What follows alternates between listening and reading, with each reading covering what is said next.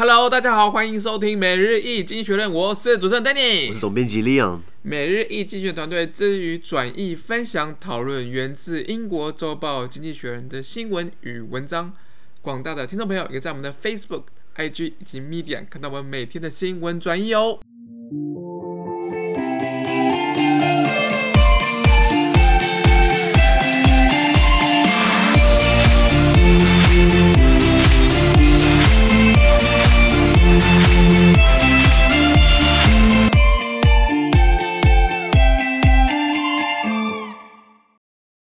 今天我们看到是从《经济学人》截取出来的大事件。我们看到是一月二十七号星期三的新闻，而这篇新闻同样会出现在我们每日一经济学的 Facebook、IG 以及 Media 第三百三十二 po 里面哦。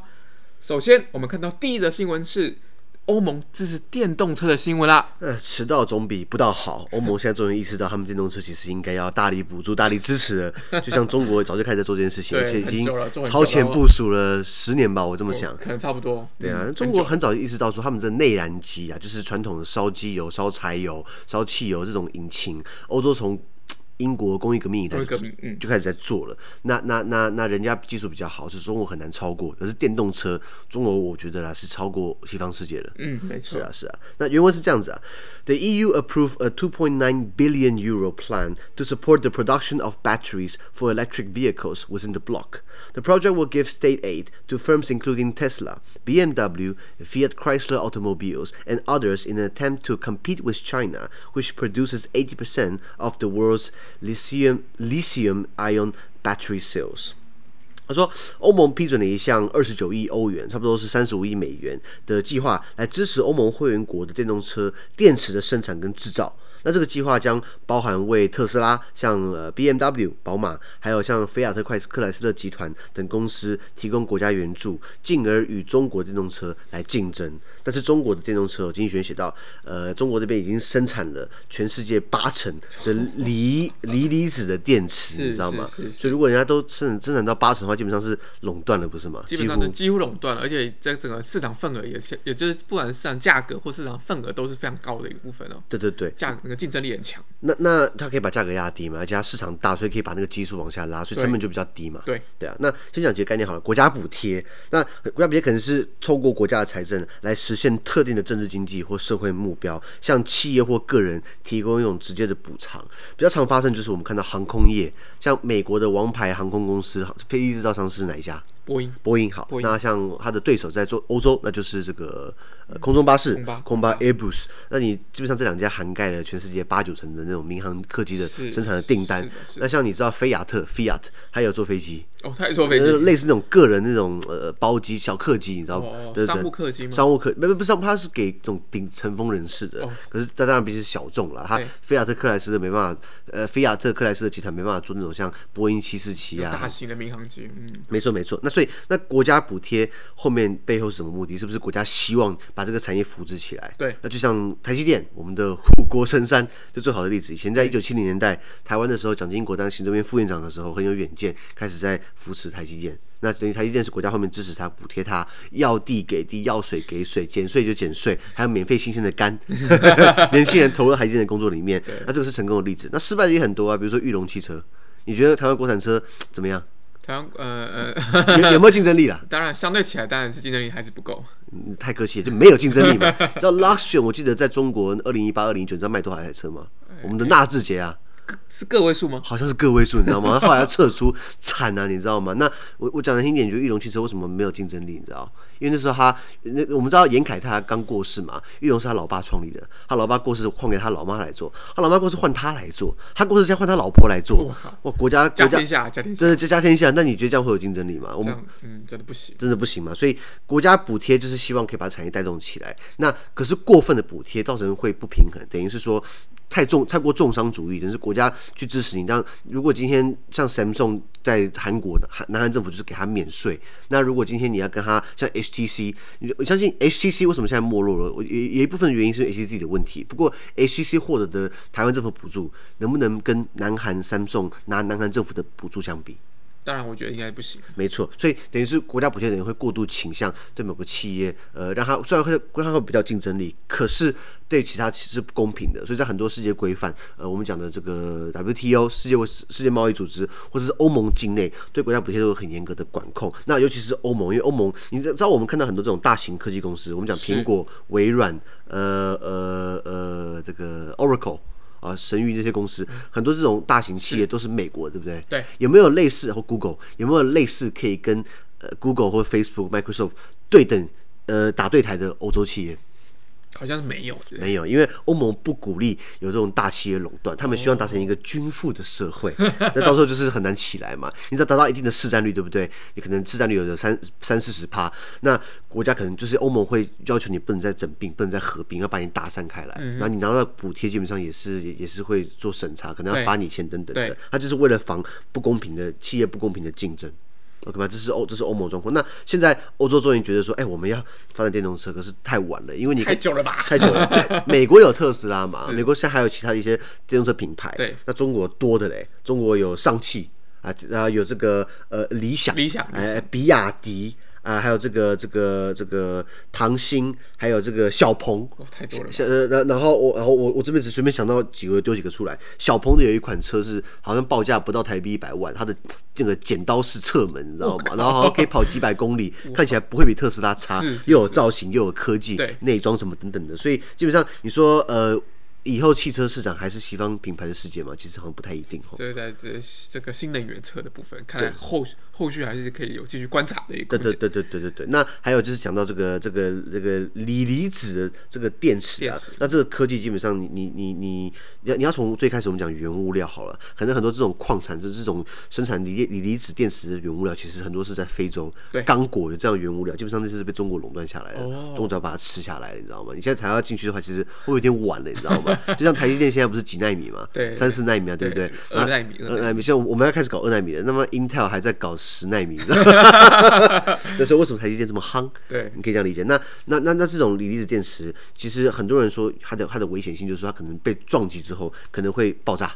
可能会起火，那温爆炸了。对对对对，还是有可，可是这它久而久之都可以克服的啦，也也应该没那么简单发生吧？如果是这样的话，那为什么那么特斯拉跑来跑去的？是啊是啊，应该未来科技会解决这个危险性的问题。慢慢慢的啦，不过很有趣，我突然想起来，经济学人写到，为什么日本不搞电动车？日不搞特斯拉，怎么、嗯、电动车没那么多？其实日本不不搞，不太着重在电动车，他们搞他们喜欢搞氢能源。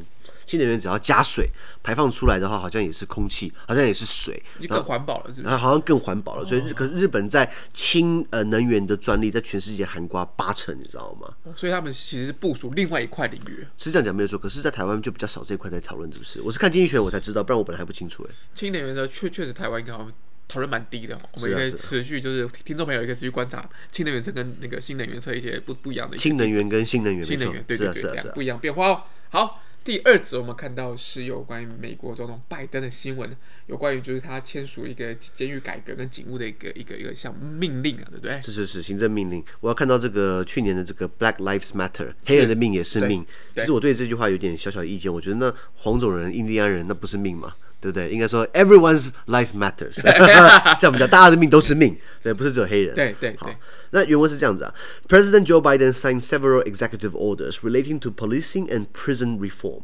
One of them resurrected a policy from Barack Obama's administration that prevents federal authorities from supplying police forces with military-grade equipment. Mr. Biden also plans to improve prison conditions and scale back the federal government's use of private prisons. OK，他说，美国总统拜登他签署了很多项有关于警务和监狱改革的行政命令，其中之一就是恢复了，就是前前任奥巴马。呃，他的过去的老板奥巴马时期有个政策呢，就是禁止联邦当局向警方提供军事级别的装备。哦、啊，然后比如说，那其实我没有去查什么样的级别啊？难道是迫击炮吗？坦克车导弹吗？警察应该用不到弹导弹了。对对对对对，有点极端了。那那拜登他也计划改革啊，这个监这个改善这个监狱的条件，并缩减联邦政府对于民营监狱的使用。OK OK，几个概念，第一个，这个你知道。美国，你觉得美国是全世界最棒的国家吗？这可能就就见仁见智了。对对对对，要看看什么。如果你要问军事的话，确实蛮强的，超强。对对对，那然后你要你要讲它的国土面积，确实蛮大的。对。那可是你知道，美国是全世界这个这个被关的人口比例其实最高的国家嘛。哦，比例上哈，这个这叫做这个 person incarcerated，incarcerated 就是就是监禁，person incarcerated per capita 就是每每个人头户，每十美国每十万人呢、啊、就有六百五十五个人在关在监狱里面。十万个就六百五十五个，其实全世界最高的。第二高的，比如说萨尔瓦多，这个是我根据上网查一下这个 Statista 查出来的数据啊，在二零二零年六月为止哦，美国是每十万人有六百五十五个人关监狱里面。第二名是五百九十萨尔瓦多，第三名是这个土库曼，中呃在这个中亚地区啊，五百五十二，然后再来泰国，然后又要往下。可是你看到呃，不管萨尔瓦多、土库曼、泰国、呃帛琉、卢湾达、古巴，你觉得这些国家都可以跟美国比吗？这是完全不行啊！结果美国说我们是 the 民主，the land the land of the free，自由之地。结果你今天关最多人，那当然美国这是很多结构性因素嘛。是，所以所以其实美国其实关蛮多人的。那为什么会有私人监狱？讲台湾好了，台湾如果今天你受刑被关，是在法务部的纠正署，它下面下辖很多监狱嘛，监狱有分很多级别的，像有一种叫做外役监。外面的外，然后服兵役的役，外役间。像在我，因为我以前就就在当司法替代役的时候，做做过司法训，是在花莲的自强外役间。那那个就是受刑人就是很轻松，好像上下班一样，然后没有什么围墙，因为他们就很有自制律。OK 啊，就是比较。轻度级别的这个监狱，那像那个时候之前卖假油那个王八蛋叫什么？魏魏英聪，他就是后来认罪，后来就是关到外衣监，然后周末可以回家一样，住地堡。啊，卖我们假油，然后住地堡，是，我们的司法单位应该好好好好的改革一下。那美国其实基本上从在上个世纪二十世纪的八零年代就有很多引入了私营监狱啊，然后发发展了很多私营监狱。那这个争议很多，一方面是是是是觉得说这样可以削减成本，不然其实你关这么多人，其实花很多钱嘛，那可是这个上却失去了这种保障机制，因为如果它是民营私营监狱的话，它是要赚钱的，它是要利润最大化，对不对？那是不是要为了要挤出那个利润，是不是？然后联邦政府给你的这个外包预算有限，是不是要东扣西扣？东扣西扣啊，东偷西偷，到时候可能就是是不是好几十个人挤一间啊，或者吃没吃那么好啊？对啊，可能两个月洗一次澡啊，没有啦，就是就举个极端的例子啊。所以基本上，呃，这个。台湾如果今天拉回来，台湾的监狱如果要民营化的话，绝不可能。这个真的是蛮大争议啦，对对对，确实大争议。对，那美国基本上也是很大的争议，可是美国基本上还是有私人监狱的。是对，那讲个都市传说，听说全世界各国有一个联合机构，把全世界最难搞的一些顶级罪犯，对不对？关在一个一个公海的一个船上，你知道吗？对对对对，还有这种，只是阴阴谋论，阴谋论。为什么有一些那种顶级罪犯后来都消失了，没有死，可是他们就被关在那种，比如说在在印度洋正中间。就就是不靠非洲，插翅也在逃，对对，插翅也在逃，不靠非洲，不靠不靠印尼，也不靠印度，刚好在正中间有有一块岛，那这块岛好像就是有一个监狱，就是在放全世界就是最最可怕的那个战那个那个罪犯，你知道吗？我操！对对对，大家可以去看一下是不是有这样的都市传奇。那也很很难查，这因为国家会会会这样承认。对对对。是，不过拜登现在等于是搬回来，呃，因因为过去这个 Black Lives Matter 嘛，因为警警察暴力执法，台湾警察其实很友善啦。我在欧洲看过好几次，我在瑞典，我在德国，我在法国，在比利时，我亲眼看过警察打人的，呃，旧汉，那是醉汉嘛，那胡闹嘛，棍子给他敲下去，敲到他醒为止嘛，不然就把他暴力驱离嘛，对不对？那台湾人还请你走，那你还骂警察三字经的，我看到很多，你看爆料公司不是很多那种那种那种那种那种暴民吗？对对对对，那其实我跟你讲，台湾警察算是很客气，警察也很辛苦，你知道吗？鸽子嘛，不是鸽子。对对对，所以所以拜登现在等于是在做警务跟监狱的改革，大概是这样子。好。那我们看到第三则新闻，第三则新闻也是哦，这些比较就是一个军事武器的一个一个一个同盟。北大西洋公约它有一个新的一个策略啦。对，北大西洋公约就是我们的 NATO 嘛。NATO 对 NATO 不是奶头啊，NATO 啊，北北约北约。呃，原文是呃呃，如果大家对于 NATO 不熟的话，那它的原文是 North Atlantic Treaty Organization，北大西洋公约组织，简称北约，英文 NATO。那原文是这样子啊，NATO's top brass will meet in Brussels today for the first time this year. The military committee, chaired by a former British defense chief, will discuss ongoing ongoing operations and future challenges. The most pressing issue is Afghanistan, where NATO leads an advisory mission of 12,000 troops from 38 allies and partner nations. President Joe Biden is reviewing a peace deal that his predecessor agreed with the Taliban, and which has been uh, has seen American troops levels fall to just 2,500, the lowest in 20 years. Other tasks include a training mission in Baghdad and a peacekeeping force in Kosovo. The agenda will also include the future of war. Over the past year, NATO has developed a new military strategy and a war fighting uh, concept to adapt to to adapt to technological change and new threats. Happily for the, for, for the alliance, tweets from the American president are no longer among those. 他说，在今天哦，北约的各个成员国的最高的军事领袖将在比利时首都布鲁塞尔，也是北约总部进行年度的会晤。那由前英国参谋总长为伦兹主席的这个北约军事委员会将讨论当前的军事行动以及未来挑战。那其中最紧迫的议题就是阿富汗，中东的阿富汗。而这个这个北约在阿富汗当地主导了一个由三十八个盟国或合作国组成、兵力约一万两千人的军事顾问任务。那美国总统拜登正在审视他的前任川普跟阿富汗那种地方势力塔利班所组织所签署的和平协议，而这个协议已经使美国在阿富汗驻军降到两千五百人，是二十年来的新低哦。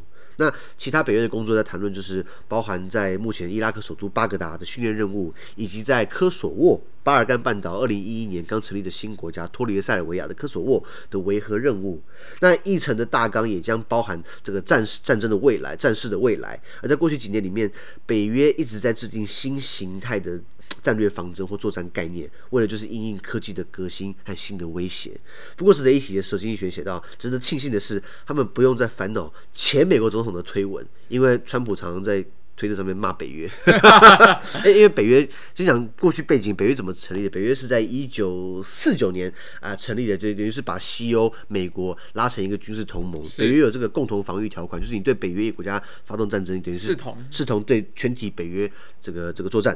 那那那那后来这这很摆明就是对抗对抗苏联嘛。后来苏联不爽，是在一九五三年拉了他的这些卫星国，成立这个华沙公约组织，叫 Warsaw Pact 啊，就是波兰华沙前叫华沙公约组织，等于是。有一方面有北约，另外一方面有华沙公约组织，两个分庭抗礼。那后来，所以北约的任务一直就是啊，就是防范苏联进犯。然后，然后冷战时期就是一个军事联盟嘛。对。不过后来苏联垮了之后呢，呃，现在很多过去华沙公约组织那些苏联卫星国独立之后、民主化之后，反而过来加入北约。那北约过去的敌人也不复存在了。对。苏联嘛，所以北约可是这个军事组织，你看已经七十多年了，它还是屹立不摇，它还是某种形式还是存在的。那它既然没有对抗。这个苏联，它是不是有新的任务？对，它可能就是在防止区域的一些冲突或是内战。比如说，一九九零年代的时候，那时候是南斯拉夫，就巴尔干半岛就是南斯拉夫，呃，解体之前，你在这个这个塞尔维亚去打波斯尼亚，那就造成很多屠杀。对，然后北约，然后或是科索沃战争，对，北约等于是会去介入。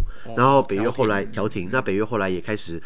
呃，这个在很多呃地中海执行这个人道救援，比如说很多北非的人想要搭船逃逃到这个欧欧洲去，然后找找更好的生活，因为北非一直在打内战嘛，那他们就可能在大西洋在在地中海上面可能就溺死，那北约就会救援，那北约也跟欧盟合作，因为欧盟其实没有一个国防军，北约基本上都很多是欧盟成员国啦，对，那也通常也是欧盟会员国，那可是欧盟毕竟国防外交并不是欧盟的领域，所以等于欧盟没有一个所谓的欧盟军，那可是欧盟跟北约有一些合作的方案，就是。欧盟跟北约可以在某些时候共享他们的军事资源，比如说基地。欧盟虽然没有欧盟军，可是欧盟有这种战斗小组，然后等于是可以用北约的基地。可是这个很，这还这个这个概念还蛮还蛮还蛮唬烂的，就是 这个战斗小组后来查了一下，就是就是一千五百个人，五百个人包含将领，包含军事官，包含医疗，包含后勤，包含打杂，包含这个这个洗床单的，全部包了。然后一千五百个人随时待命，如果要派遣的话，随时可以派遣。这是一个战斗小组。OK，那你觉得？扣掉那些后勤，东扣西扣，能打仗有几个人？扣掉军官哦，对不对？这这真的是有限的，有限。所以欧盟一直有这个，就是说 EU Battle Group，一直有两两个 Battle Group，各各一千五百个人、三千个人，对，一直随时待命。理论上来说，万一发生什么事情，对不对？他们随时可以派遣出去、出动出去。可是目前还没有实际发生过了。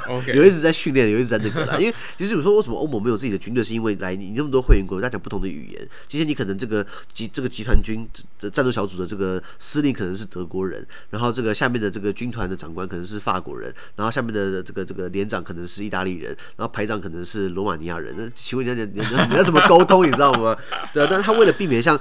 都都是让德国和法国这种比较大的国家去去派遣，所以所以等于是要要混在一起，跟混在一起的话就不纯嘛。那那大家训练就是讲不同语言，你讲一个 go，然后说然后有人问说 go 什么意思啊？不不，然后再来就是说为什么欧盟国防外交很弱，是因为每个国家有不同外交政策。对，像法国就喜欢在北非、西非去闹，不是闹，就是去去去介入或者去帮忙啊，用他们的方式。所以那德国就是因为过去有二战的包袱，他对于发展军事就比较保守一点，怕大家好像就说他是不是要要搞要崛起来，要崛起来，因为一战跟二战比德国。搞出来的。对对对，对，所以拉回来，北约到现在还做不同的任务。那刚刚经济学人提到，就是他们就要讨论阿富汗，因为阿富汗一直都是很多动乱嘛。对。然后北约这边有驻一万两千人做军事顾问。那北约基本上还是有时候以美国为首。那基本上。川普任内四年骂了北约四年，说北约其实经济学人有提到，就是说川普批评北约其实不是没有道理的，因为川普就是要求北约要会员国要花更多钱在军费上面，就是花 GDP 的两趴，以前都是花一趴不到，你知道，或者有些一趴了不起的。那那川普就说，为什么你们都安全，为什么我们美国要付钱？所以在这点上面，经济学人是同意川普的，这个北约会员国要花更多的钱。那美国就是在现在现在北约在阿富汗，那那这个这个川普毕竟是以美国为优先。他说这不关我的事情，所以他一直在撤军。那结果在阿富汗撤到现在是两千五百个美军，其实是二十年来新低。然后那美国怎么样延续对阿富汗政策？其实拜登上来要重新审视。对，因为川普在呃在在在在在任的时候，跟塔利班就是当当地的这个这这个比较极端的组织有谈这个和平协议。那那拜登是不是要 follow？发是不是要这个这这个接续这个和平协议？其实还不一定了。OK 啊，那除了这个之外，呃，北约基本上在巴格达、伊拉克最近不是发生爆炸案嘛，死了一百多个人嘛，这很很惨很惨。